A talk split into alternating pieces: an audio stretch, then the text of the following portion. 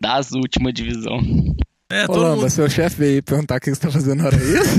Foi, foi, foi. A galera passou aqui. Achei pesado. Ao vivaço. E você falou... Ao vivaço. E você falou o que com Temos ele? introdução. A introdução Falei, aí. falei assim, vou mais tarde. Tô na reunião Tô aqui. numa call, tô numa Não, fala, fala, tô esperando. Fala aí, tô esperando o Uber. Ô garçom, liga a TV lá, o jogo tá pra começar. Atenção, Podosfera. Vai começar NFL de Boteco.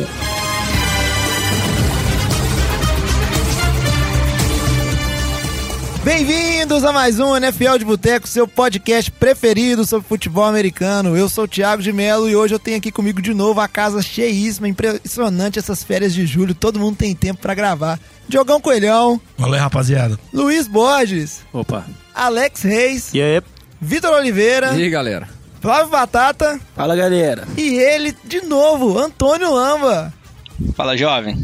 Ah, cadê o... Ah, que decepção, É, velho. não, não, tira o Não, Lamba. não, não, não, não. Faz de novo, faz de novo. Faz de Não, novo. não, meu, meu chefe tá na sala do lado aqui. Vai ser... Eu vim só pra isso. velho. Isso explica muita explica. coisa. Então quer dizer A que você tá, do oh, yeah. você tá aí fazendo hora extra, mas em vez de estar trabalhando, você tá gravando com a gente. Ah, velho. Aproveitando, né, velho? Duas horas de podcast aqui, depois a gente bate o cartão, Tá em duas horas Brasília, extras, né, né? gente? Sem fazer tá em nada. Brasília. Brasília é isso aí, é o padrão. Ele mudou pra lá pra isso. O mínimo que ele podia fazer é dar uma rateada essa hora extra com a gente, né? O Ele que tá recebendo, isso, né? velho. Brasília é o padrão. É o mínimo, né, Lambinha? Olá, você quer falar o nome da empresa que você trabalha? Não, acho que é melhor não, né? Vamos parar por aqui. Então tá bom. Então, ó, pra você que tá nos ouvindo, o programa de hoje a gente vai a gente vai dar sequência à nossa análise das divisões. Se você não escutou o episódio 43, é, é bom você escutar ele, não precisa ser antes desse, você pode escutar depois. A gente falou de AFC Norte e Sul e no episódio de hoje a gente vai falar de AFC Leste e Oeste. Antes de começar, lembre-se sempre de seguir a gente nas nossas redes sociais, arroba NFL de Boteco, Boteco com U, seja Instagram, Twitter, Facebook. E se quiser entrar em contato com a gente, pode ser através de direct nessas redes ou mandando um e-mail para nfldeboteco.gmail.com. Esse cara ficou na minha cara. né? Ninguém falou nada. Não, porque todo mundo olhando. Todo mundo Ó, já é- na espreita. Só porque dessa vez eu acertei tudo, todo mundo olhando pra mim rindo, eu não aguentei Não, rir. acertou tudo mais ou menos, né? Devia ter É falado do isso aí. feed antes e dar um recado. ajude a gente a também divulgar o NFL de Boteco por aí, mostre lá pro seu amigo, sua amiga, namorado, namorada, papai, mamãe, todo mundo que tiver interesse em futebol americano ou não, às vezes escutando a gente começa a gostar desse esporte, começa a ter um interesse, que a temporada tá chegando logo aí. Vamos é, seguir então pro nosso giro de notícias. Oiê, tudo bom? Aqui é direto de Brasília. E agora, como é que são as coisas, né? A gente vai chegando no início do, da, da Precision, a gente tem a volta dos training camps e as notícias voltam a pipocar de novo, né? Depois dessa fase que foi um pouco ruim de notícias, né, Diogão? E a gente tem que começar falando é que os training camps estão de voltas. É, vários desses times de voltas, né? Tá bom. É o favoritismo no É podcast. favoritismo. Mas vários desses times já voltaram a, a, a exercer atividades oficiais e a gente já começa a ter aquelas notícias tradicionais de jogadores que eram esperados é, de não comparecer e estão lá treinando normal e a galera que tá segurando aí por conta de contrato e coisas do tipo. Uns exemplos que a gente pode dar aí que são caras que voltaram a treinar, até porque se lesionaram na temporada passada foi o Odell e o David Johnson, né? É, o David Johnson até tinha uma especulação muito forte, que tinha boa chance ele não voltar, porque ele tá no último ano de contrato dele, que é o quarto ano dele. Ele vai receber acho que menos de 3 milhões de salários anuais. Então, tinha uma especulação muito grande que ele tá negociando, tá forçando a barra para conseguir ser bem remunerado. Só que a situação dele que é uma situação até complicada, porque quem ele tava negociando tá suspenso, né? Recentemente, o General Manager do Cardinals foi suspenso, Steve Keim, por dirigir um pouco alcoolizado. Exacerbadamente. Exacerbadamente.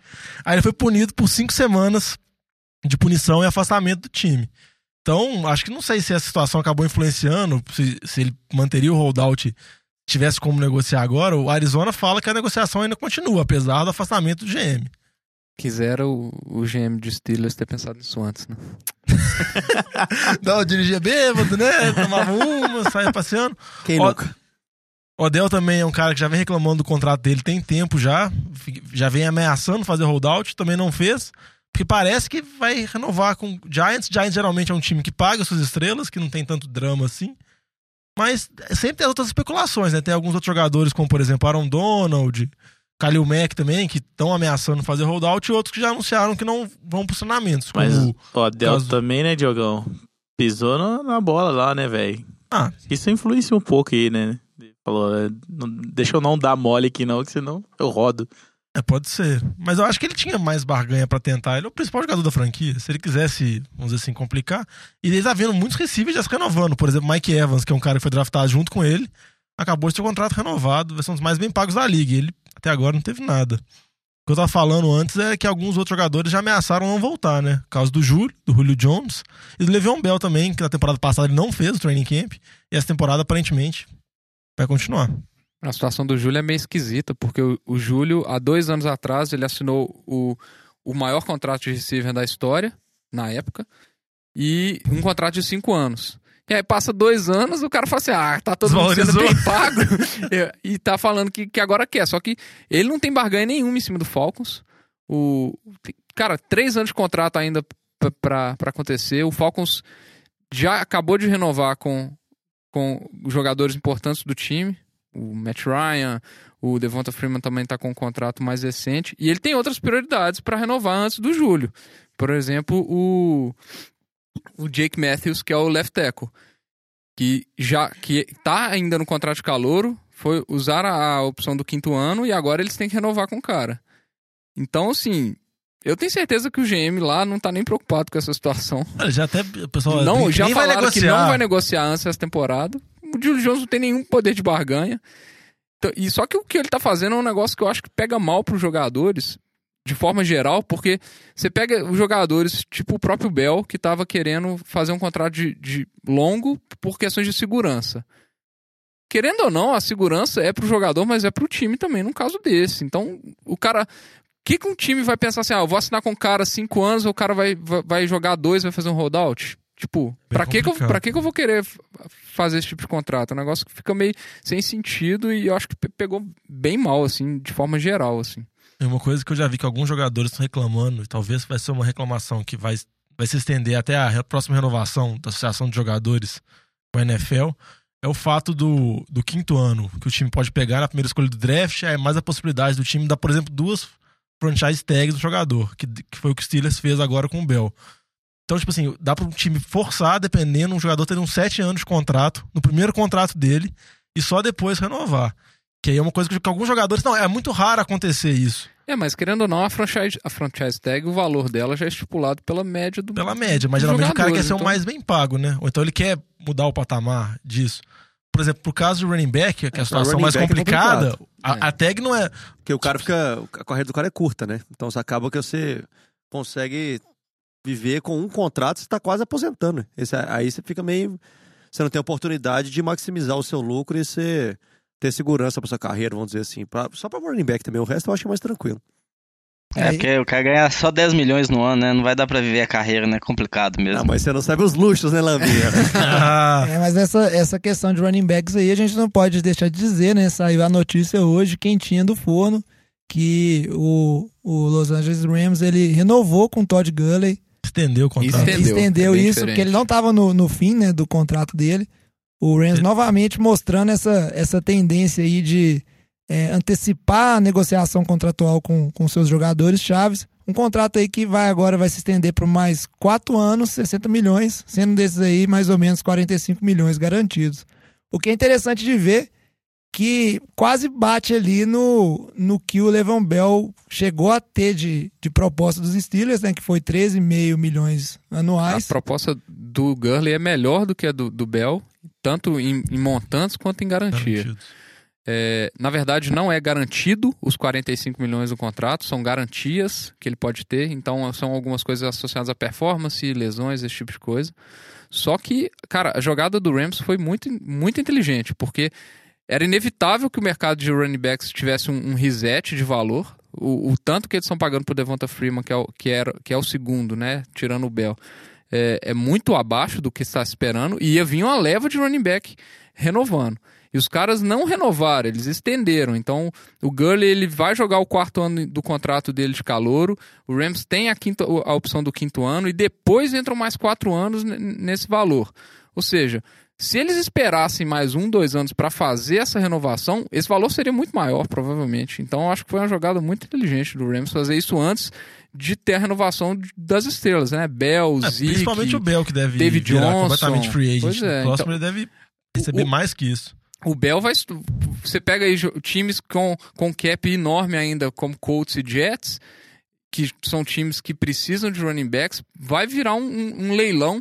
Óbvio que não vai chegar em nível de, de, de, de QB, né? Igual foi o, o Kirk Cousins, mas vai ser um leilão para um cara que é top 1, top 2 da liga na posição. É, a questão, a, a situação do Bell melhorou demais por conta desse contrato, porque agora ele tem um precedente, assim, né? Já foi um, um contrato bem melhor do que vinha sendo assinado por outros running backs. Então já é uma, uma moeda de barganha dele aí. Não, e também pro próprio David Johnson também, que deve ser mais ou menos os valores que ele deve pedir agora para Arizona. Tanto os valores anuais quanto também garantidos. Pois é, vamos ver como é que vai ser essa temporada dele, mas a gente precisa seguir em frente. Aí Tá uma notícia. gente. De novo, cara. Essa é Não, antiga, hein? não, tinha uns 10 programas quando faz essa piada. Então, por favor. Tava Ué. esperando. Isso é tipo uma recaída? Não tem nada de bonito em recaídas, não, Diogão. Nossa, que frase profunda, hein? Pô, Intervention. Mas a gente, a gente precisa falar aqui rapidinho, só pontuar que essa semana a novela que a gente já comentou lá atrás, da questão do hino, ela teve mais um pequeno capítulo, porque foi anunciado que a Associação dos Jogadores entrou em negociação com a NFL para tentar modificar um pouco a, a regra que foi estabelecida dos jogadores serem passíveis de serem multados e a questão de quem não quisesse participar ficar no vestiário. E o Trump aproveitou para tirar a casquinha de polêmica dele nisso aí, falando que o jogador tinha que ser suspenso e se ajoelhasse de novo tinha que ser banido pelo resto do ano, sem pagamentos. Só para atualizar vocês essa questão. E a gente vê aquilo, né? Como é que é aquela coisa que, é como a gente bem falou, a NFL tra tentar tratar essa questão fez uma polêmica que talvez já estava diminuindo e sumindo, né? Voltar à tona e provavelmente isso vai arrastar ao longo da temporada inteira essa questão de hino e protesto, né? Acho que isso começou com a. Com, voltou mais à tona com a, com a declaração do, do Jurel Case, do Titans, que falou que ia continuar, ia aceitar a multa dos 40 mil lá feliz. Que ele e- pagava. que ele pagava. Depois veio uma- o Dolphins, falou que jogador que, que ajoelhasse ia ficar quatro jogos suspenso e não sei o quê. Só, só que aí o- a NFL viu que isso provavelmente não ia adiantar nada a política atual, que ia ter gente, os caras iam, iam pagar a multa e, e paciência. Então os caras não iam aparecer no hino. Ou então não ia aparecer no hino, que, que talvez a seria até que pior. Tá na regra. Então eles resolveram voltar, é, voltar essa- esse diálogo. Enquanto está se reavaliando essa regra, as punições que antes eram definidas estão suspensas. Então, até eles chegarem num novo acordo, não vai ter nenhuma discussão. Eu acho que isso aí vai, vai demorar ainda. Pois é, a gente vai acompanhando isso ao longo da temporada, não vai sumir do, do nosso radar nem das notícias essa questão de protesto no hino, mas a gente precisa falar de uma notícia importantíssima que aconteceu essa semana. Darrell Reeves, o cornerback, lendário cornerback do Jets, mas que na prática, nós vamos falar um pouquinho da carreira dele aí, ganhou um Super Bowl, foi com o grande rival, o Patriots ali. Ele anunciou Jets, né? a sua aposentadoria depois de 11 temporadas na NFL. Um dos grandes jogadores que a gente teve na, na posição aí, possivelmente, a gente vai discutir no final, talvez até um, um Hall of Famer. Então, Darrell Reeves, como vocês falaram mesmo, teve uma carreira muito prolífica na NFL, né? Foi para sete Pro Bowls, teve quatro anos de All Pro. Ele começou a carreira dele lá no Jets, é, começou em alta, né? Tudo bem no, no começo da carreira. Aí depois teve um ano no Jets que ele mal jogou por conta de lesão. Aí no ano seguinte ele saiu do time, foi um ano em Tampa Bay. Aí depois foi um ano para os Patriots. E aí nesse ano no Patriots foi o ano que ele ganhou o Super Bowl, né? Eu acho que assim, como um, um dos destaques daquela defesa. Porque a gente fala assim, quando o corner, até o apelido dele, né, a ilha, né, Reeves Island, né? Então, ele conseguia isolar o receiver, isso facilita a defesa. Você pode mandar uma blitz do safety que não tem problema né, em relação à marcação. Então, esses cornerbacks diferenciados, eles ajudam muito nossa defesa pela possibilidade de jogadas que você pode armar por conta disso. Mas ele teve altos e baixos, jogador um pouco polêmico. É, ano passado foi para Kansas City, mal jogou, muitas lesões também. Aí acabou se aposentando porque acho que bate o bom senso, né? O corpo não ajuda, o jogador já com 30, 33 anos, então assim, acho que teve uma carreira muito boa, conseguiu ganhar Super Bowl, diversos Pro Bowls. É aquela discussão, né? Se ele vai ser, um, ser ou não um Hall da Fama. Acho que assim, pela carreira dele, ele tem possibilidade. Acho que não vai ser talvez na primeira vez, vai demorar um pouco mais, mas acho que a gente comparando com os corners atualmente aí, eu acho que ele, no auge dele, ele foi bem superior aos corners se a gente pegar hoje da NFL. Concordo com você. O que eu acho engraçado da carreira dele é que o auge da carreira dele foi aquele quatro anos do primeiro contrato dele com o Jets. Realmente foi muito bem, que ele foi um dos principais corners da liga, foi um dos jogadores mais dominantes. Mas compensação de, vamos dizer, título, títulos mesmo, foi conseguir com o Patriots, que ele foi bem. E que depois ele acabou se valorizando, voltou pro Jets, assinou outro grande contrato e não jogou mais nada. Vamos dizer assim, ele conseguiu voltar pro Jets, que a torcida, pra, a torcida do Jets perdoar ele pela ida aos Patriots e acabou causando mais birra ainda na torcida. É, pois é, né? A, a, triste saga dos Jets de ver seus grandes jogadores irem ser vitoriosos em outras franquias. Agora eu acho que. O Jets é o América da NFL. Eu Tudo que é verde? O América, não, o América faz isso também. O América ele forma jogador pro Cruzeiro Atlético ganhar com eles. É, é isso que o América faz. É. Deve ser triste ser americano, deve ser triste ser torcedor dos Jets também. Imagina. Acho que o americano é velho. É, não sei, Diogo. Velho que... tem osso quebradiço. Você que tá falando. Mas em questão de ser um Hall of Fame, eu acho que ele tem grandes chances de entrar nessa. Na primeira turma ou não, é, é um dos melhores cornerbacks da década, com certeza, dessa última geração que passou. Só teve aí a questão do. Aquele triste fim que todo jogador que é muito físico tem, né? Tem um potencial físico enorme, vai envelhecendo, ele vai caindo de produção. Para fechar o nosso giro de notícia aqui, a gente tem que falar de Andrew Luck. Nós falamos de Colts na, no episódio passado, né? Quais são as expectativas para os Colts. Se você não escutou, escute o episódio. Se você é torcedor do Colts, eu acho que você não vai ficar muito feliz com o que a gente falou do seu time, mas vale escutar mesmo assim. Mas essa semana, pelo menos, você tem uma boa notícia, um motivo para se animar. Foi confirmado de verdade que Andrew Luck está pronto para começar os seus treinamentos. Aleluia! É verídico isso aí, viu? É verídico. Não vai adiantar nada, mas é isso aí. Queria mandar um abraço pro Rizola também, né? que é um torcedor do Colts aí. Reclamou que eu falei mal do time dele, então um abração pro Rizola. Não, melhora muito o time, coitado. Não quer dizer que o time agora vai ser nada espetacular, mas não, melhora muito o time. Continua ah, sendo minha aposta o pior time desse ano. quatro jogos aí. É, mas pelo não, menos. Mas eu acho que... não, tudo, não. não, a gente melhora muito o time. Mas pelo menos a, a, a, maior dúvida, a maior dúvida que existia em torno do Colts já foi resolvida. Agora é só problema mesmo, tipo, que é falta de jogador. agora, agora, o time tá só um lixo. É, mas pelo menos já tá sua maior dúvida, você é, já resolveu. Se você parar pensar que antes eles não tinham nem treinador. Que Josh McDaniel tinha dado pra trás. E eles tinham o QB sem ombro, agora já tem, já tem treinador e tem o QB já. Mas é, isso é, na NFL isso é 30% do time. Então tá bom. Agora 30% a gente... do time, é, mas é até mais. É, dependendo do é time é até mais, né? É, isso é verdade. Mas então chega de notícias por hoje, porque o tempo vai correndo e a gente tem que fazer o nosso review das últimas divisões que estão faltando da AFC. Oi, tudo bom? Aqui é direto de Brasília. E a gente já vem falando da AFC Leste e para começar, seguindo a nossa ordem ali de quem Pode, dá Diogão, se você ronca dessa maneira mesmo, eu tenho dó da sua namorada, cara. Que ronco medonho.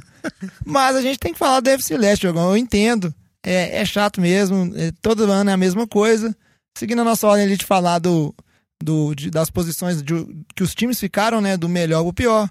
Eu já começo puxando aqui New England Patriots. Mais uma temporada fácil, um passeio nessa divisão. Mas eu chego para falar, venho trazer a notícia que a dinastia acabou. E eu vou explicar por que, que a dinastia acabou. Tiagão. Se, eu, se eu gasto um centavo cada vez que me fala isso aí. Não, você teria uns 30 centavos. É. Não seria muito. Só do jovem uns 30, né? Não, mas, mas esse ano. Fortuna, mas... mas esse ano é diferente. Eu vou falar por quê. O time do Patriots só piorou. Você teve a saída do Dion, é, o Dion Lewis saiu de running back. E aí eles trouxeram quem? Jamie Hill é, e um calorinho. Saiu o Damian Mendola e o Brandy Cooks. E aí trouxeram Codarel Peterson e Jordan Matthews. Você não pode falar comigo que, tipo assim, o time melhorou com essas trocas. Vocês perderam seu, o, o melhor offensive tackle que vocês tinham, o left tackle que vocês tinham no time.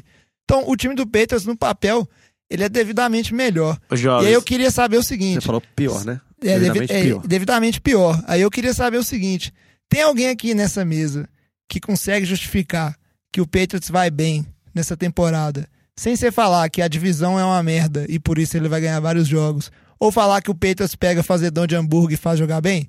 Porque motivação racional não existe. É isso que eu ia falar, velho. Você tá esquecendo o ponto principal do Patriots, velho. Tio Billy Chick. o cara faz mágica, velho.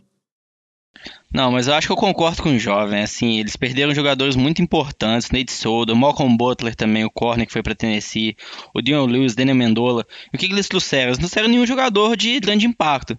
A gente pode falar, não, tem o Adrian, é, Adrian Claiborne, que era de Atlanta, que teve alguns sacks no ano passado. Pô, beleza, ele teve nove meio sacks, que foi a melhor temporada dele, só que foi seis contra Dallas, né? A gente lembra daquele jogo. Isso aqui é muito bom, velho. Ela joga ouro. O cara Então, faz assim, Estatística vale a pena, velho. Fez Então, assim, é no uma jogo? é uma necessidade do time, eles trouxeram um jogador, mas é um jogador mediano. Eu acho que a perda do Nate Solder vai impactar. Eles têm o Trent Brown, que era de São Francisco, mas assim, não é- não é do mesmo nível. O Malcolm Butler era o corner titular, perderam. O Dion Lewis vai fazer falta. Você falar que Jeremy Hill vai compensar, pelo amor de Deus, né? Jeremy Hill é ridículo. Jordan Matthews, Cordero Patterson, tipo assim, é a escória das posições ali. Eu acho que a gente viu ano passado que o Patriots tentaram trazer alguns receivers assim desconhecidos que estavam embaixo de nome, mas não, deu certo, né? Então assim, Bill Belichick faz milagre, mas acho que estão pedindo demais. Então, eu concordo com o jovem, tipo assim, eu acho que a dina- dinastia tá acabando um pouco. Só que não tem competição na divisão ainda, né? Na hora que tiver Miami, lá 13-3, velho, aí nós vamos Porque não é- conversar. não é o gente, não é que não tem competição de divisão, não tem competição na conferência, velho. Ela vai chegar no final de Exatamente. conferência igual todo Não, ano, e- desse jeito de novo. Tem chance de Não. perder? Claro que tem. Mas que a chance é enorme de chegar na final de conferência aí, é de novo, Não. e não importa o que o jovem falar. E agora deixa eu, deixa eu argumentar. vendo? Não tem argumentos. Não, Não, não, não, o Luiz, o Luiz vai argumentar. Deixa o o torcedor argumento, falar. Eu, sinceramente, com a retorno de lesões que teve, pra mim a defesa do Patriots esse ano é muito melhor que a do ano passado. Pra mim é, ok, perdeu uma, uma combuster, claro. Como corner, talvez tenha piorado um pouquinho, mas não muito, porque ele, ano passado, ele não foi fantástico na temporada regular, longe fantástico. Trouxeram um monte de cara, é, pegou no draft também. Se algum deles vingar e for mais ou menos, como corner tá mais ou menos a mesma coisa. Como linha, o, o Derek Rivers, tinha, que tinha rompido o ligamento e não jogou o ano de calor dele, voltou. Trouxe o Adrian Claiborne pra ajudar. Tem o Trey Flowers que ainda tá lá. Então, como linha ofensiva, trouxe o Danny Shelton também do, do Cleveland. A linha melhorou. Linebacker, o Dr. Hightower que não jogou, voltou, que é o melhor jogador do time como linebacker. Ainda draftou alguns caras que podem ajudar. Como defesa, do Patriots é infinitamente melhor que o do ano passado. Infinitamente melhor. Como ataque, co- concordo com vocês que piorou. Mas não piorou um nível de ser um ataque que não vai ser um dos melhores da liga. Tem o Ele Brady lá, velho. Mas ele vai ser um dos melhores da liga. Tem o melhor end. Como running back, eu não concordo com vocês. Pra mim, melhorou muito, porque o Buckhead, se colocasse na posição do Will Lewis, ele teria números parecidos. Então, o Buckhead que vai ocupar essa posição não é Jeremy Hill, com certeza que não é. O Buckhead que vai ser. O Sonny Michel pode ser uma bosta, como ele pode jogar bem igual o Alvin Kamara, pode jogar um cara que vai fazer diferença ou não, seja anos pra frente ou não. Então, o time de, de running back tem o James White pra terceira descida, tem o, o Jeremy Hill e o Lee pra ficar jogando é, na goal line ali. Então, pra Lee, olha que ponto chegamos, Pra, tá? Continua tipo depois eu assim, falo. pra, pra running back, não mudou muito também. O Deion Lewis sair, diferença pequena. O que o Pedros perdeu foi como, como corner, como wide receiver. Só que o Amendola saindo, o Edmond voltou de, de- de- da, da contusão dele. Por mais que fique quatro jogos fora, é só quatro jogos. Então, no lugar do Amendola vai entrar o Edelman. A perda mesmo do Patriots foi o Braden Cooks, que realmente contratou uns caras que pode dar merda nenhuma. Kenny Britt, é, Jordan Matthews, pro lugar dele. Tem, mas tem lá, tem o Malcolm Mitchell, tem um cara que eles contrataram no draft. Se um deles fizer mais ou menos, velho, Eles estão tentando trocar o Malcolm Mitchell. estão tentando trocar porque tem muito cara. E ele realmente vem de contusão, deve trocar ele, com quase É, certeza. só pra fechar essa, essa questão Não, de... posso só um comentário pra fechar? Tem que ser rápido, Tipo então. assim, não, é bem rápido. Porque eu acho assim, o Luiz foi falando, ah, Donta High tal, jogador lesionado, lesionado. Eles estavam no time, eles continuam no time. Então, tipo assim, pode machucar. Se ele tem um histórico de lesão recente, não quer dizer que ele vai ser imune, entendeu?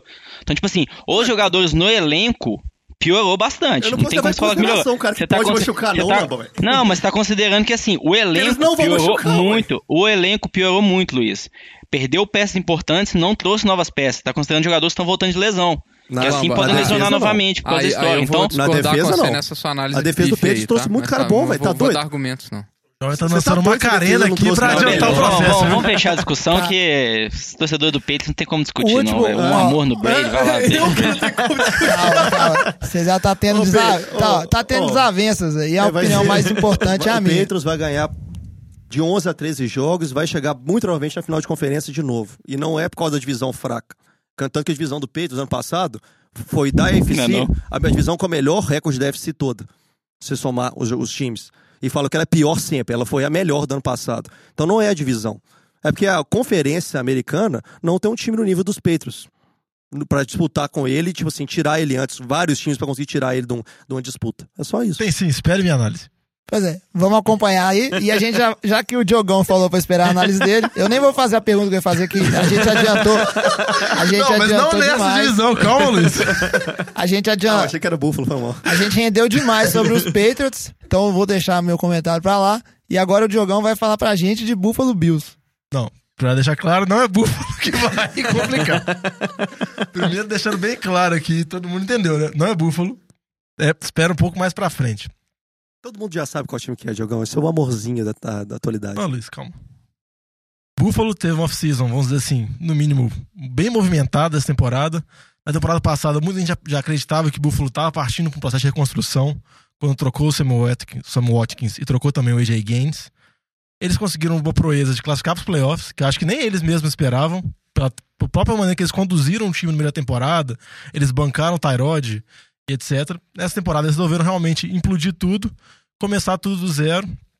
Draftaram o Josh Allen, trouxeram o AJ McCarron. Tá com essa incerteza na posição de QB, ninguém sabe quem vai ser o QB. Tem gente até que fala que o Nate Pearman pode ser o QB titular, que é uma coisa bem preocupante pro torcedor de Buffalo. Eles também trocaram boa parte, ou, ou- e aposentou boa parte da linha ofensiva, que é uma das principais virtudes do time.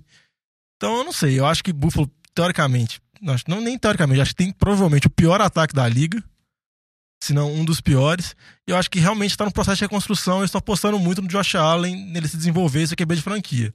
Caso ele virar no futuro próximo, assim, ele conseguir vingar, vai se pagar. Senão vai ser mais um inverno muito longo e sofrido para Buffalo. Mas agora pode ficar mais 20 anos sem ir pros playoffs agora. Já foram ano passado, já tá. É, eles nem esperavam ir pros playoffs no ano passado. É, mas a, a verdade é que o, o time de, de Buffalo, ele não- eles não escondem de ninguém essa questão de reconstrução. O, próprio GM deles lá, o, Brandon Bean, declarou que o time está em processo de reconstrução e, e vai demorar um tempo. Agora é entender como vai ser feito essa, essa reconstrução, né? A, a situação de QB em, em Buffalo é, ela é medonha, né? Para não, não dizer menos. O AJ McCarron a gente não, que a gente viu dele foi um jogo que o Andy Dalton machucou, ele entrou, então é aquela coisa que você nunca sabe como é que o cara vai se comportar de verdade. E o Nate Peterman lá, a gente não. A gente também viu um jogo que conseguiu ser uma das maiores atrocidades que já, já, já presenciei Nem o jogo na NFL. três- é nem um três jogo quartos. inteiro, seis interceptações. Então, uma coisa bem bizarra. E a gente tem o Josh Allen aí que ah, é um ótimo prospecto, mas tem zero talento em torno dele nesse time. Então, tenho até dó se ele tiver que, que jogar. Fato é que a gente vai ver todos esses QBs jogados na temporada. E vai ser dureza, torcer pra ter pouco jogo de Buffalo televisionado aí. Não, só uma estatística aqui rápida para mostrar o tanto que o ataque vai ser sofrível. Josh Allen tem uma porcentagem de passes completados no college, que teoricamente é mais fácil, 56%. O Aaron Rodgers na carreira tem 65%, na NFL. Tem uma pequena diferença nisso. Daí você pensa, ah, os receivers podem ajudar o Josh Allen, né? Aí você olha os, o aproveitamento de recepção dos outros receivers. Kelvin Benjamin, 56%. André Holmes, 57%. Zay Jones, 42%. Então tem que torcer pra ele dar o passe e torcer pros caras não dropar a bola depois, que é uma situação tá, bem tá tudo complicada. 50% aí, então, filho. Não, ou ele vai- acerta, ou ele erra, ou o cara recebe, ou o cara não recebe. É. É, 50-50. Não, então, só, só que é o problema é que quando você faz essa, essa matemática, metade dos passes ele vai acertar. E aí metade do que eles acertar, metade desses os caras vão pegar. Então vai ser só 25%. 25% que vai dar certo pra Buffalo. É só eles lançar mas muito. cê- é, vocês estão esquecendo que assim, a peça central do ataque não é nenhum desses, né? A peça central é o LeSean McCoy. A gente sabe os casos aí que tá confusão, que pode ficar fora, pode ser suspenso, pode ser mandado embora do time, diversas coisas podem acontecer. Mas assim, se ele jogar, ele é a peça principal, então o ataque vai passar por ele. É, só tem um, Então, problema, não- só tem um problema aí. Mesmo que ele jogue, você tá falando de uma linha que tá sendo completamente reformulada. O melhor jogador da linha do ano passado, que eu tenho birra com ele por questões off-field, que é o Incognito, saiu. Ele faz bullying. E, além disso, tá mudando a característica do QB. Antes o Tyrod era uma ameaça contra o jogo, no jogo terrestre dele. Agora não vai ter essa ameaça mais com, com, com os três que estão lá. Então, sem falar, além disso tudo, que o, o LeSean McCoy é um cara que, que vem se falando há, há muito tempo que uma hora ele vai quebrar, porque a quantidade de touches que ele tem por temporada é um número absurdo. É, então, assim. que piadinha infame, Diogo? Não, ele vai quebrar ele mesmo, não os outros dessa vez. É, Então, assim, mesmo que, que, que o LeSean McCoy participe da temporada, eu acredito que não vai ser uma temporada no nível que ele teve nos dois últimos anos. Pois é, o futuro aí, pelo menos por agora, parece que tá um pouco sombrio aí pro, pro torcedor dos Bills. Mas é, então a gente, vamos ver, acompanhar essa temporada. A defesa pelo menos melhorou um pouco, eu acredito, assim, eu tende a melhorar, né? Chegou o com o Von passar do- Davis. do Bom tempo. corner. Mas agora a gente precisa falar de Miami Dolphins e quem vai falar de Dolphins pra gente é o Luiz. Quero ver a mesma paixão que você usou pro Patriots aí, você usar pra defender o Não, Dolphins, cara. Paixão é difícil. Mas pra mim, realmente, o time do Dolphins é um time que melhorou em relação à temporada passada. Ele teve algumas variações, claro, teve alguns jogadores importantes que, que saíram, tipo o Jarvis Landry, que é um dos queridinhos da torcida lá, saíram. Mas eles tinham Jay Cutler de QB. E, o que, e agora eles têm o Tannehill, velho. Que não é o melhor do mundo, mas eu, na minha concepção, ele é mais ou menos umas 17 vezes melhor que o Jay Cutler no estado atual, que ele só quer usar drogas e deixar a barba crescer e tal. Então, o Tannehill voltar, ninguém sabe se ele vai voltar com... Que de graça, velho. O cara volta fazendo um seriado agora. cara dele. Tem um seriado com Mas ele enfim, agora, velho. o Tannehill, e- ele tá voltando de contusão, então ninguém sabe se realmente ele vai ter, se conseguir se portar da melhor maneira e conseguir ter o melhor performance de todas. Mas eles trouxeram, mas não, uma pena que eles trouxeram para ser o backup dele, o Brock Osweiler, né, que já provou que é o cara menos confiável do planeta, tá aí só para tirar dinheiro dos times. Então, eles têm que rezar pro Tannehill e é o que o GM fala. O GM confia nele e falou: eu não draftei outro QB, porque pra mim os que estavam prospects estavam lá, eu confio no Tannehill, eu quero que o Tannehill jogue na minha equipe, meu franchise QB é ele. Então, aí tem essa ponta aí. A questão de running backs, o Kenny Drake se, se portou bem na temporada passada, ele foi um dos pontos bem positivos do time de Miami. Eles trouxeram o Frank Gore pra dar umas aulas pra ele, o vovozão, né? Ele não deve entrar não, porque se ele entrar ele quebra, ele, como ele é idoso, né? Ossos quebradiços aí. Draftaram também um, um running back. Draftaram um Tyrande muito alto no draft, no segundo, no segundo e no quarto round, dois Tyrands, na verdade. Diz que o Tyrande do segundo, do segundo pick é um cara muito bom para receber passes, para fazer um jogo bem ofensivo. Ele não, ele não bloqueia quase nada, mas ele ataca bem. É, e na defesa tá ali, né? A dupla de 10, como o Diogão bem falou aqui né, antes do negócio, os idosos ali, o Cameron Wake e o Robert Quinn, que eles trouxeram do Los Angeles Rams. 2012 fazia estrago. Draftaram um, um corner, melhor defensive back, vamos dizer assim, do draft, um dos melhores que a galera tava de, de prospecto, que é o Minka Fitzpatrick, que pode jogar tanto de safety quanto de corner. E é um time que, pra mim, ele tem a potencial para ser o segundo lugar e disputar, disputar um wildcard na AFC com o roster que eles montaram. Não é o melhor time do mundo, claro que não, mas joga na divisão que, como você falou, o Buffalo é um time muito desconstruído. Então a chance dele pegar um wildcard existe. É, pois é, Luiz, você falou bem do que eles fizeram, mas escutando o que eles fizeram, assim, eu continuo sem entender qual que é o plano dentro da franquia de Miami ali. Porque eu entendo, ah, vamos, eu confio no, no, no Tannehill. Beleza, mas ao mesmo tempo, as movimentações que o, que o time faz, elas não me parecem movimentações em, em torno de tentar ir pro, pro playoff ou vencer uma temporada. Você viu vários bons jogadores que saíram, que pô, a gente pode citar os, os principais aí, foi o Sul e o Jarvis Landry, e o time trazer é, reforços para tapar esses buracos que estão bem aquém desses jogadores. Então é tipo assim, ah, eu tenho meu QB, eu confio nele, mas ao mesmo tempo a minha minha reconstrução aqui é lenta ou a movimentação minha pra ganhar é lenta. Tipo assim, eu achei uma, tempo, uma, uma off-season meio fraca de Miami pra um time que vira e fala assim, ó, eu já tenho meu QB de franquia, né? Então não entendo qual que é o planejamento ali dentro de Miami. Tem alguma oficina acho de Miami que é boa? Tem que a alguma gente quê? entende a lógica que eles fazem? Não. Inclusive, eu acho que Miami, se não fosse por causa do Dan Marino, lá nas décadas passadas, seria um time completamente insignificante na história da liga. E o Ace Ventura, né? Eu Acho que o maior problema do Miami é que, assim, eles estão gastando dinheiro muito mal, na minha opinião. O- hoje, esse ano, o, o impacto do Kenny Shields na folha salarial é 10 milhões, o Amendola é 6 milhões. Então, assim, jogadores que não tem muita importância, eu acho, no time, um salário alto. Perderam o Landry, perderam o Sul, perderam o Mike Ponce, perderam os principais jogadores. A gente pode falar, ah, o Sul não teve uma boa temporada, ok. Talvez o salário não valha a pena, mas com isso, como eles dispensaram o Sul, eles têm que pagar quase 10 milhões de, de salary cap esse ano por conta do Sul. Então, assim, eles estão gastando dinheiro muito mal. O Hill nunca se mostrou assim, ser um QB que você fala, nossa, esse QB é franquia, não consegue levar um time para os playoffs. Talvez em volta dele, head coach, mudanças, possam impactar também, mas assim, eu acho que ele é um jogador muito limitado. Acho que quando a gente fala de. Tem muitos questionamentos. Tinha sobre o Matt Ryan, né? Que nunca ganhava jogo de playoffs. Conseguiu ganhar. O Andy Dalton também tem questionamento, mas ele consegue levar o time mais um pouco nas costas.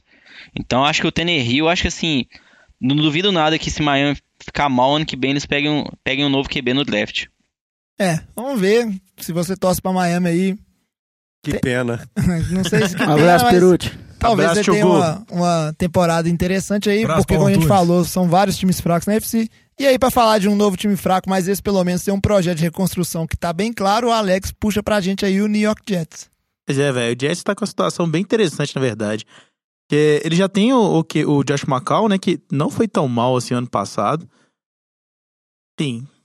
Acho que o, o, Josh McCown acabou rendendo bem.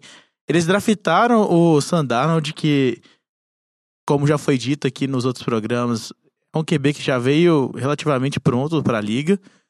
E eles ainda contrataram o, Bridgewater, né?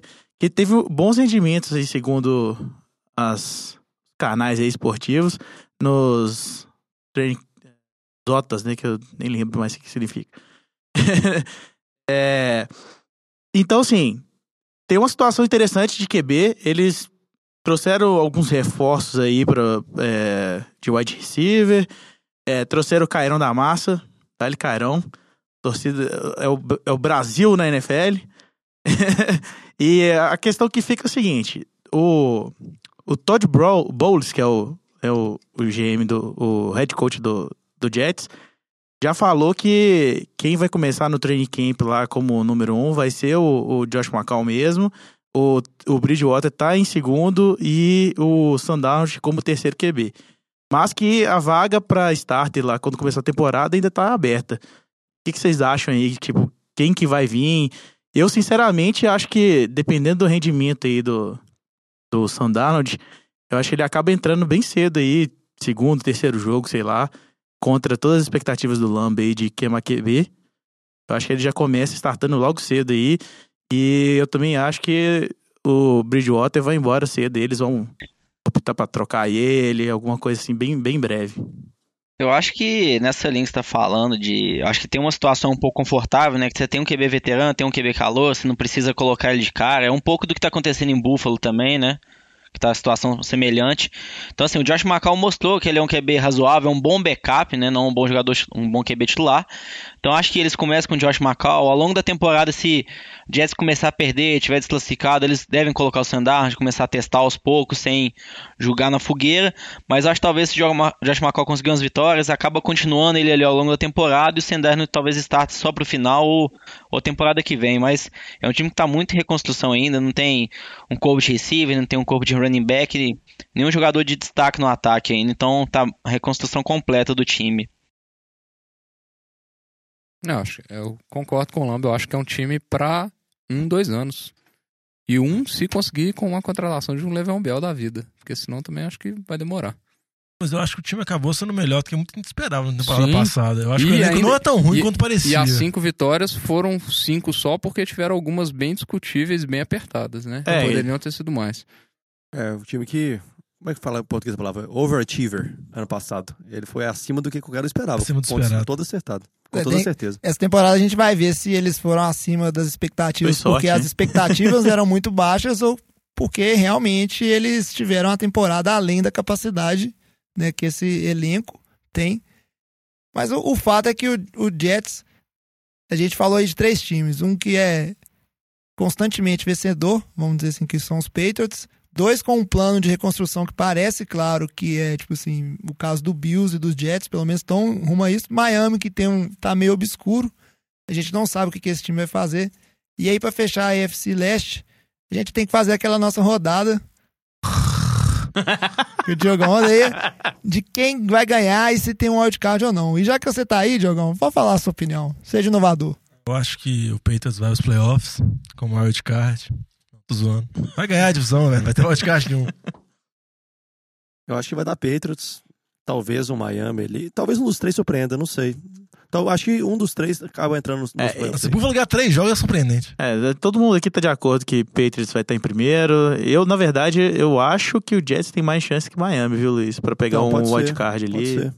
É, Eu a acho que comparado com as outras divisões, nenhum time vai pra wildcard, que a gente tem uma briga melhor É, nas a outras divisões. as outras então, divisões, né? um abraço pra essa divisão, o Patriots ganha. É, a, a questão de ter um wildcard ou não, a gente tem que entender o seguinte, por exemplo, o no caso do Buffalo, que foi pros playoffs temporada passada, foi uma situação inusitada, mas mais do que mérito do, do time dos Bills, aconteceu muito por demérito dos outros times que tiveram uma temporada muito aquém do, er- do que era esperado. Entendeu? Então a gente tem que ver. Inclusive, uma das divisões que a gente esperava que ia muito melhor, tinha gente que tava falando que o Vitinho lembra muito bem, falou que ia sair dois wildcards dessa divisão no quando a gente falou de AFC no, na temporada passada, que a AFC Oeste deixou muito a, de- a desejar. Pô, Então vamos- Fábrica de paçocas. É. Então vamos pro nosso segundo bloco aqui de divisões e falar dessa AFC Oeste que tanto decepcionou na temporada passada. Oiê, tudo bom? Aqui é direto de Brasília. E para começar a falar dessa, dessa divisão que foi a grande decepção de muitos, a gente, inclusive, não sei se vocês lembram, a gente fez um programa especial sobre a AFC Oeste, de tanto que a gente achava que ela era boa. Um programa jogado no lixo depois que a temporada foi pra frente. É a boca de pântano do, programa. Mas quem venceu foi o, quem venceu a divisão ali foi o time do Chiefs com 10-6. Olha que, À toa, né? que coisinha mais ou menos. depois. E quem vai falar do Chiefs pra gente é o Lamba, que ama esse time, porque no temporada passada no Fantasy ele tinha só cinco jogadores do Chiefs na equipe dele. Então ele virou fã mesmo. Fala pra gente aí, Lambit. Pô, só tinha o Karen Hunt e o Travis Kelce, velho. Só, mais nada. Ou É, seja, eu- 50% do time. E falar mal do Alex Smith também, né? Eu acho que, do ponto, vamos dizer, acho que avaliar os dois lados do Kansas City, né? Acho que desde que o Andy Reid chegou lá, ele mudou o time. Ele vem de média de mais de 10 vitórias por temporada lá. Então, assim, ele trouxe um conceito novo, é, arrumou o time, organizou tudo. Desde que ele chegou, era sempre o Alex Smith QB. Então, vamos dizer, é um, um um quarterback já tinha mais tempo de NFL, né, já tinha mais experiência, e agora vai ter essa mudança maior com a saída do Alex Smith, né, que foi para Washington, e o Patrick Mahomes, que foi pego na primeira rodada ano passado, vai ser o novo titular. Eu acho que a maior dúvida é essa, se o Patrick Mahomes vai conseguir ser um bom substituto, muito se diz que, ponto positivo, ah, ele tem um braço muito forte, mas também falam que ah, ele faz algumas leituras incorretas e aquele que a gente fala, ah, o quarterback tem um braço forte, mas não tem uma precisão muito boa, né? Então a gente vai ter que ver o que, que vai ser dele esse ano. Acho que ainda tem um pouco de tem que ter um pouco de paciência em relação a ele, mas eu acho que ele tem boas peças ali no ataque, né? A gente fala do Tarek Hill, receiver muito bom, muito rápido, Travis Kelce um dos melhores tarem. O Karen Hunt foi uma revelação, porque foi um running back de terceira rodada que não se esperava muito e foi titular, jogou bem. Eles contrataram o Sammy Watkins agora. A linha ofensiva é boa. Então acho que assim, é um ambiente bom para Patrick Mahomes. Acho que do ponto de vista de peças ofensivas que ele tem. Do lado da defesa, que eu acho que é um pouco falha, né? Acho que tentando acelerar também. Perder, trocaram o Max Pierce pro Reigns. Então, assim, a secundária tá em falta um pouco. O Eric Berry machucou logo no primeiro jogo do ano passado, né? Aquele jogo contra o Patriots, que ele tava anulando o Gronkowski. Então vai voltar de uma lesão séria esse ano também. É a única peça importante na secundária. E outra peça do ataque, da defesa é o Justin Houston, né? O principal jogador, o nome dessa defesa que ano passado não teve uma temporada muito boa. Então ele vem numa sequência aí de temporadas ruins. Porque 2014 foi a última temporada boa dele, que ele teve mais de 20 sacks, mas nas três últimas temporadas ele ficou bem abaixo de 10 sacks em todas elas, então acho que a principal dúvida é essa. Tem poucas peças de destaque na defesa, né? A gente fala isso Eric Bell de Houston. E o ataque, a sua principal peça, que é o quarterback, tá tem essa incógnita aí, como que ele vai ter o desempenho dele ao longo desse ano. É, eu acho que a grande diferença vai ser a consistência do ataque. É, ano passado eles tinham um dos QBs mais consistentes. Tudo bem que ele é um cara que não se arriscava, mas era um estilo de jogo bem definido. Eu jogo a bola para algum playmaker fazer a jogada. E o QB não era o playmaker. É, esse ano acho que eles vão mudar um pouco a, a, a dinâmica. Tanto que foi, acho que foi para isso que eles trouxeram o Sammy Watkins, que é um, um cara que é só passe longo, quase. É, ou, ou algo para ele já pegar na corrida e fazer a grande jogada, que vai depender do braço do, do Mahomes. E ele pode simplesmente não fazer nada. É, e se lesionar, e, E que é o histórico 16 dele também. milhões no lixo. Exatamente. É, tem só um ponto aí que eu acho que é interessante, que, que um ponto positivo da troca do Alex Smith, é, que foi que eles pegaram o corner, Kendall Fuller. o Kendall Fuller, né? Que, querendo ou não, era um, ele, ele é um cara jovem que tava... Eu acho que é um cara que tem um certo... É um promissor. Eu acho que ele tem talento, ele pode suprir, não na grande qualidade do, do Peters, mas ele pode suprir grande parte ali. Vai ser, eu acho, que- acho que vai ser na, na ótica do- dos Patriots, fazendo um, um paralelo aqui. Perdeu um cara que é melhor e vai tentar suprir com meia boca ali pra ver o que, que, que aguenta. É, agora, a, o resto da defesa eu quero ver se vai conseguir pôr a pressão que, que vai exigir. Contra, no jogo de playoffs contra Tennessee, no segundo tempo, foi uma vergonha. Pra dizer Uma o água, o jogo terrestre de Tennessee fez o que quis?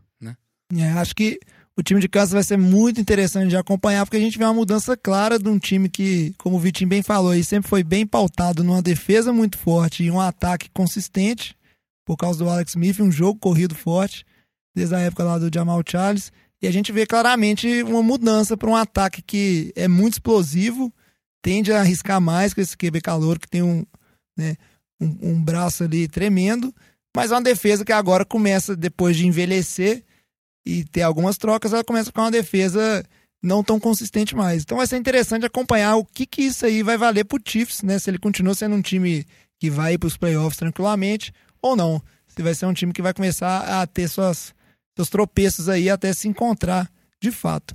Seguindo em frente aqui, a gente tem que chamar o Diogão para falar do time preferido dele, apesar que ele não vai torcer para esse time nessa temporada, que é o Los Angeles própria, não, né? Chargers. Não.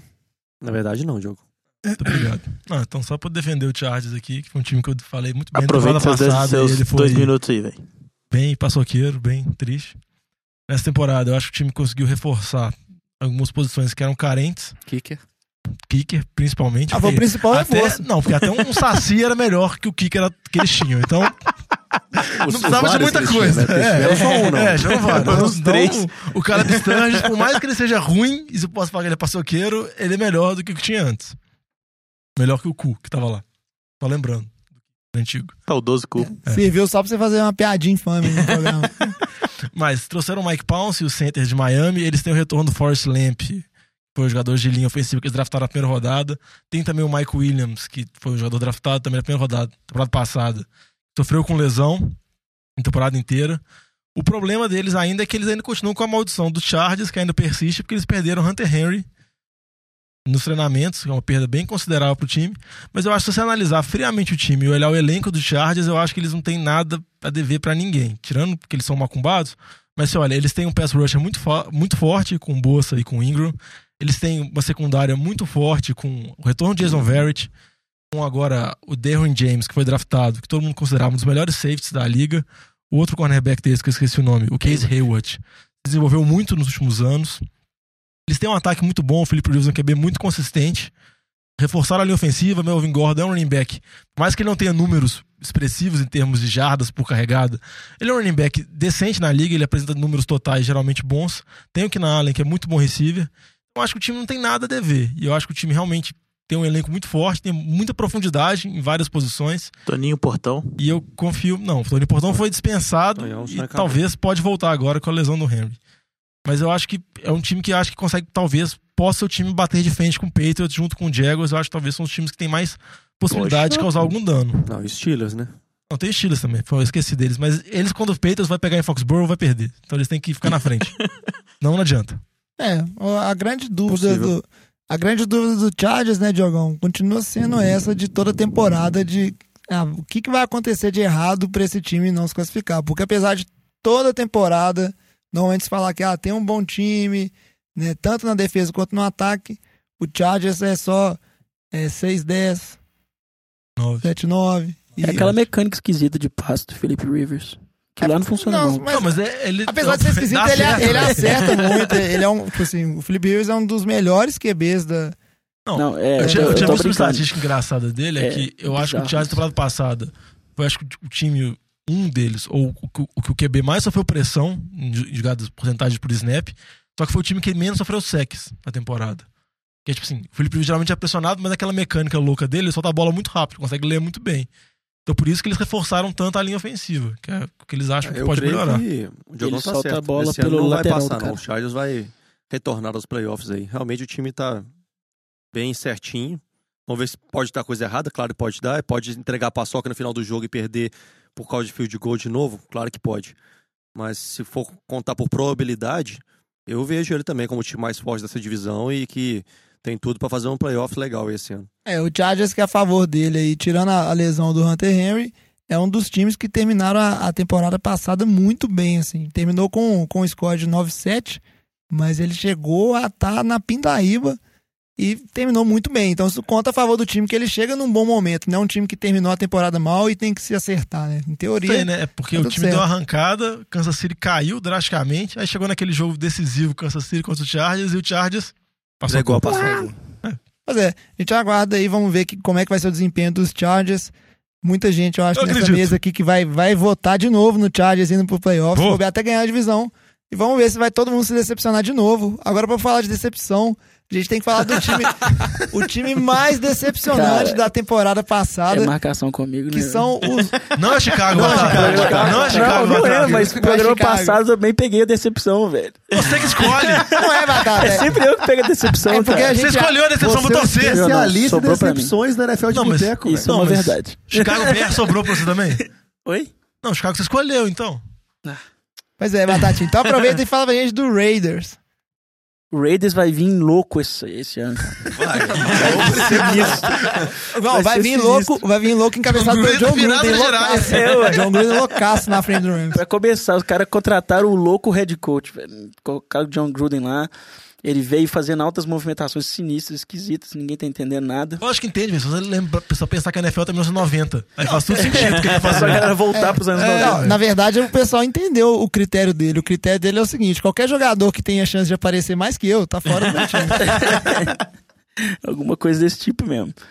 Mas é, eles trouxeram o Jordi Nelson e, e Martavis Bryant, né? São bons receivers, apesar da idade do, do, do Nelson. E que o Bryant pode, tá- pode ser suspenso pela liga. e Ocon trocou ele sem saber dessa informação. sem saber essa informação. Ou seja, eles foram enganados. Mas a, a, a secundária, eles trouxeram o, o, cornerback do Panthers, do Panthers que era bem, bem físico, né? O Darrell Worley. E, e o Rasham Malvey, do Colts, que provavelmente não faz nada, né? Ele era do Colts. Ele é do Colts, né? Não tem como ele ser bom, não. Impressionante, o Colts só uma Pensa- patada. Perderam- o assim, Crabtree. A secundária do Colts é horrível. Aí o- existe um cara que o Colts não quer. É, exatamente. Aí você vai lá e É pega esse esse cara. que foi pra lá. contrata esse jogador. Exatamente. Por quê? Porque ele não tem chance de aparecer mais que o John Gruden. Então ele pode. É, perderam o Janikowski e o Crabtree, bons jogadores. E o Panther com o maior swag do negócio todo. Não perderam, eles dispensaram, Dispensaram o o Panther, né? Pior ainda. Porque ele ia aparecer mais. Ah, ele- Gruden. Ele ia tretar com o John Gruden. Ia John dar Gruden. merda. É, mas os, os Raiders, eles, ano passado, eles estavam com uma expectativa de ser um bom time, né? Ele tava, tava cotado pra, quem sabe, correr atrás de um wildcard, coisa do tipo. E decepcionaram absurdamente. Né? Temos, como sempre, dúvidas se o Derek Carr vai continuar é, saudável, se ele vai continuar jogando bem, como é que vai ser o ataque, o que, que o John Gruden vai arrumar com o Derek Carr agora. Então, assim, eu acho que é um time que não, não passa nenhuma segurança e nenhuma certeza também. Pode ser que dê muito certo, o John Gruden faça umas, umas loucuras que ele fazia na época dele no time, tanto é que ele levou o time longe na época dele, né? E faça funcionar, ou pode ser também que ele vai, né, paçocar tudo, viajar na maionese, achar que a NFL é a mesma dos anos 90, querer correr com a bola o tempo todo e não fazer passe nenhum. Tá com o Lynch e o Doug Martin lá. Pois é. A dupla de nome, pelo menos. A dupla. De Se, idade. se fosse também. 10 se fosse É. 10 tentativas pra ganhar 10 jadas de uma em uma, ele conseguia consertar. também acho. Exatamente. Ah, Mas eu acho que é nessa linha que estão falando, acho que o John Gruden tá há mais de 10 anos afastado da NFL, né? O último ano que ele foi head coach era em 2008, lá em Tampa. Então acho que vai ter um período de adaptação. Ah, ele tá envolvido com o futebol americano, ele sabe o que tá acontecendo, ok, né? Mas ele não tava dentro da liga, né? Então acho que a liga mudou muito de 10 anos pra cá. Então acho que tem um pouco disso, a adaptação dele. Eu acho que o principal ponto é o que o Patata falou, Derek Carr, né? Se Será que ele é o quarterback da franquia? Eles pagaram como se fosse, né? Ele teve uma temporada absurda, acho que lá em 2016. Aí com isso ele ganhou esse contrato que ele tem hoje. Mas assim, ano passado ele não teve uma boa temporada não. Então acho que vai, vamos ver como que vai ser esse ano aí essa adaptação do John Gruden de volta à NFL e se o Derek Carr volta à temporada 2016 que ele teve um aproveitamento muito bom que caiu bastante ano passado. Outro ponto também é se o senhor Amari Cooper consegue receber uma bola, né? Sem dropar. É, porque o John É inclusive, bem complicada. o John Gruden, inclusive, falou que o, Amari Cooper é pra ser uma das estrelas do ataque dele. Vamos ver como é que vai resolver a situação. Mas o que você falou, você e o Batata eu acho muito importante. A gente não pode deixar de falar de Derek Carr. Acho que a discussão nem é se ele é o quarterback da franquia ou não. Ele tem certeza que ele vai ficar no Raiders por muito tempo. A questão é que ele era cotado na temporada passada para ser um desses QBs jovens a dar o próximo passo e virar um QB de elite. E o que a gente viu foi uma regressão enorme dele, mas não só dele, do time como um todo. Então fica difícil de entender se o tanto dali que o papel foi dele nessa regressão. A gente vamos ver como é que vai ser esse progresso aí do Raiders, hum, se vai decepcionar ou não. Mas para fechar, o último time aqui da AFC Oeste, a gente tem que falar de Denver Broncos. E quem vai falar de Denver Broncos pra gente é o Vitinho. Não, o Denver teve uma, uma off-season movimentada, tanto no draft, que eu achei que fez um- boas escolhas, quanto no em trocas e na free agent. Na free agent saiu como um grande perdedor, porque não conseguiu assinar o Kirk Cousins e ficou no plano B, que foi o Case Keenum, que querendo ou não já é o melhor em relação aos QBs que tinham, porque também era difícil, né? Vamos combinar, Siamês, é, Brock Osweiler. Edward, É, Edward. e Paxton Lynch, é, bom lá não é comparação. Só que eu ainda acho que o Case Keenum não vai conseguir ter o mesmo ano que ele teve é, em Minnesota. O Lamba tá batendo palmas aqui. É, vamos lá, dois motivos, né? Eu, Emmanuel Sanders e Demarius Thomas, eles estão em decadência dos últimos anos. É até uma surpresa que Denver manteve os dois no time. O Emmanuel Sanders é, na, na, na off-season era quase certo que ele ia sair, provavelmente para Dallas, tinha muita especulação. Só que aí eles foram lá e trouxeram dois, pegaram dois receivers no, no, no draft, o Deshaun Hamilton e o Cortland Sutton, que eles falaram que são bom- boas, boas peças, mas eu acho que até entrosar com o Case Keenum pode ser que demore, não sabe quanto tempo, qual vai ser o snap count deles, então acho que não, não vai ser. Agora, o ponto principal eu acho que é a questão da linha ofensiva. A linha ofensiva de Denver ano passado foi uma das piores, uma das três piores protegendo contra o passe. É, o, o calor que eles tinham pego no ano passado no primeiro round foi um horroroso bloqueando. Ele teve, se eu não me engano, 19 pe- holdings no ano passado inteiro. Então, assim, ele foi bem mal. E eu não acho que vai ser uma linha que vai conseguir proteger o Case. Então, acho que o Case vai ter muito trabalho. É, agora, pelo menos, o- eu acho que reforçou bem a defesa. Perdeu a Akib Talib e, e pegou algumas peças de reposição, mas eu acho que o, que o maior impacto ali, óbvio, é o Bradley Chubb, que falava-se até em ser o pique número um do draft, que é um- uma excelente aquisição. O Denver deu muita sorte cair no, até o quinto pique. Só que eu acho que ainda adicionando a, tu- a tudo isso, é, Denver vai ter, vai ter o Shane Ray de volta e possivelmente vai ter o Derek Wolf, que tá voltando de uma lesão séria no pescoço. Então vai dar mais profundidade pro, pra linha que é o- algo que tem funcionado em outros times, a exemplo do, do Philadelphia. Então eu acho que é uma defesa que vai vir forte esse ano. É, não sei ali se talvez a perda da Akip Talib vai fazer tanta diferença assim, mas eu acho que o ataque vai deixar a desejar. Perdeu o CJ Anderson para colocar um calor no lugar, só que os Broncos, você olha os últimos anos, todo ano tem um, tem um, tem um calouro, alguém naquele backfield ali que nunca funciona. Todo ano tu Devonta Booker. Todo ano tem um Devonta Booker, tem um, um Rony Hillman, É, né? tem um, um Freeman agora. Monte Ball. O Monte Ball. Então, assim, é um tanto de gente que tá lá e não faz Pessoal, nada. a- acho que o Denver Broncos tá precisando explicar pra galera ali que o, vocês não precisam só de um corredor, você precisa de uma linha ofensiva que seja capaz de abrir buracos pra esse jogo corrido. né? A menos que seja um corredor a lá, Levon Bell, David Johnson, Zeke, coisa assim, né? Um cara Acho de que até, alto é. calibre. Eu acho, que complementa. E, rapidinho, só pra finalizar, com isso eu acho que não é um time que vai que vai brigar só se der tudo muito certo. Eu acho que o teto tá ali nos 7, 8 vitórias. Eu acho que mais do que isso é muito exagero. É, eu acho que eu entendo, tipo, provavelmente o Broncos não gostou de, um dos- de nenhum dos quarterbacks no draft, por isso que não pegou, né? Acabou ficando com o Bradley Chubb. Mas eles deram um contrato aí de dois anos, quase que tudo garantido pro Casey Keenum, então acho que eles vão ficar esses dois anos aí um time bem razoável, mas o problema também é que você tem uma defesa muito forte, né? Você perde esses anos da sua defesa, sem um quarterback talvez consiga te levar aos playoffs.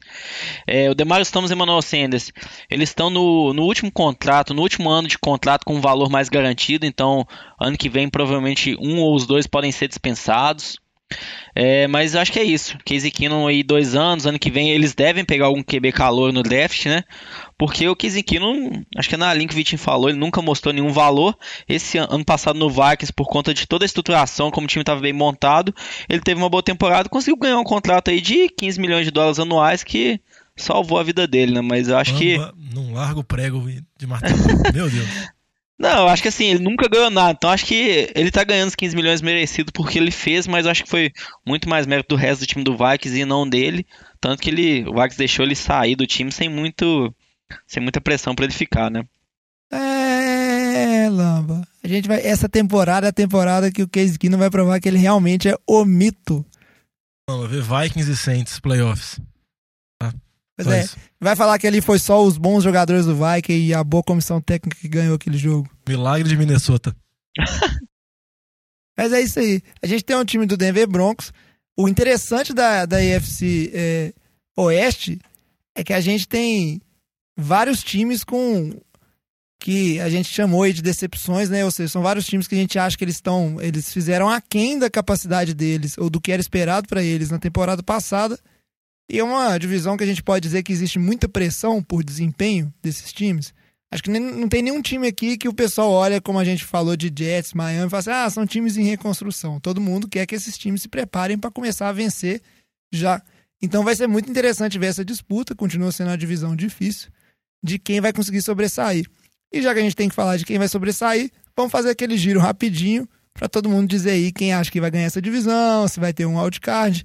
Eu já começo falando, eu acho que dessa vez vai Chargers, eles não vão paçocar, já não, não aguento mais isso. Só que, ao contrário do ano passado, eu vou ser coerente e não vou votar em três wildcards, porque eu já falei dois no- episódio passado, e eu acho que não vai mais ninguém. Acho que Raiders vai continuar na baixa, Broncos não tem time para classificar, e os Chiefs vão pagar o pato das modificações de ter um QB calouro. Vai ser um time empolgante, mas que vai morrer na praia. Diferentemente do host, eu vou ser rápido. Chargers ganha e eu acho que o Broncos vai como wildcard. Eu tô com o Diogão aí. Eu vou Chargers sem wildcard. Eu vou de Chargers e Chiefs porque eu confio no Bigodão. Vou de Charger sozinho. Eu vou Chiefs indo e Charger de card, porque eu acho que o Chargers vai conseguir paçocar um pouquinho. Não, né? Quebrei, quebrei calor, né? É o Não? Lama só não deixa o bigode pra, porque é tão fã do Andy Reid que ele não consegue. Você vê ele como é que-. Não, pô, postando bigodão, velho. O cara, o cara é Você- bom, velho. Você vê como é que a gente. É, é, esse programa é feito de argumentos bem embasados. Quando o cara fala assim, não, vai o Chiefs e Chargers wildcard, porque eu acho que eles vão conseguir passocar um pouquinho. É história, é história, É, né, jovem? tá bom. a história tá aí. Estatística. Estatística. Mas o programa já vai avançado e a gente tem que fechar ele, então vamos logo pro nosso papo de boteco. Oi, tudo bom? Aqui é direto de Brasília. E pra fechar rapidinho aqui, o papo de boteco vai, hoje vai ser light. A gente tinha até uma pergunta meio cabeluda que Foi até o Batatinha que sugeriu, mas a gente não vai falar dela. Eu tenho que falar aqui, vocês que estão nos ouvindo, imagino que assim como nós, vocês estão animados, porque semana que vem já tem futebol americano na televisão, por mais que seja, pré- eh, seja só a pré-season, mas quinta-feira, 2 de agosto, a gente já tem aí o jogo de abertura da, da pré-temporada, né? Que vai ser entre Ravens e Bears, o time aí do Batatinha. E aí, nesse papo de boteco, eu queria entender o seguinte: a gente bem sabe que pelo lado do- das equipes, a Precision é aquela época de é, testar um jogador ou outro. Você tem muitos jogadores ali que é aquela última chance de fazer o corte ali no, no, no roster de 53 jogadores. Então tem muito reserva jogando. E alguns ajustes. Se você tem uma dúvida de posição de QB, você aproveita para fazer alguns testes. Beleza. Agora, do ponto de vista da gente, que quem assiste, o que, que você acha, vocês acham que dá para tirar de interessante da pré-temporada da NFL, enquanto não começa a coisa oficial mesmo lá em setembro? Nada. Nada. Te dá a chance de ver NBA, NHL, com, NBA não tem, não. NBA não tem, infelizmente. NBA começa só no final de outubro. É.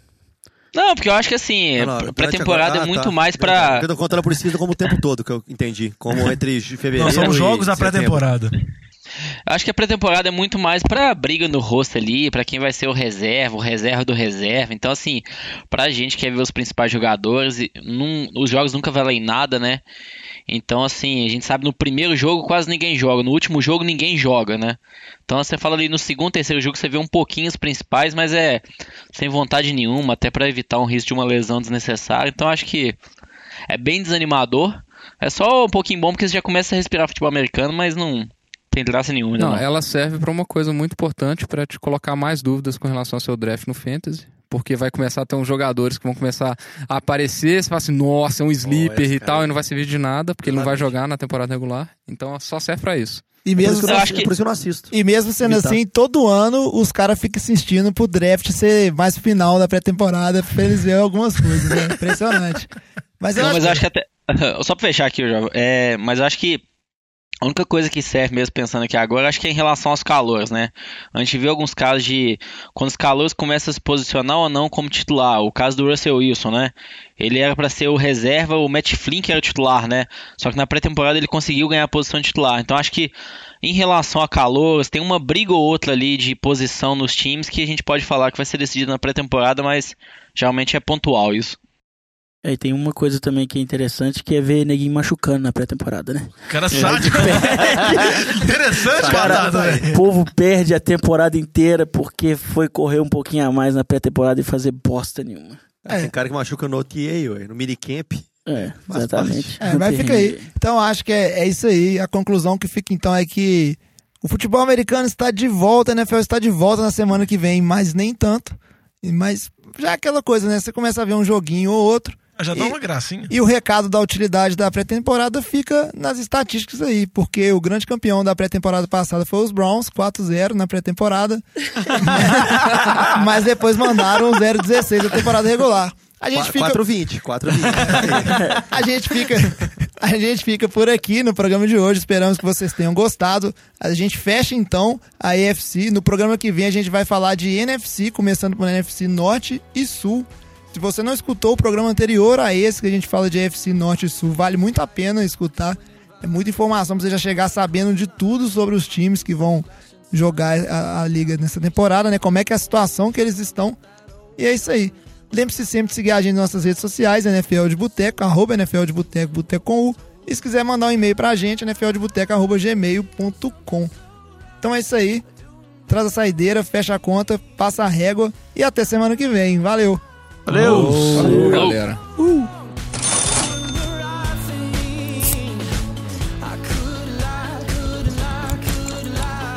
Everything that kills me makes me feel alive. I've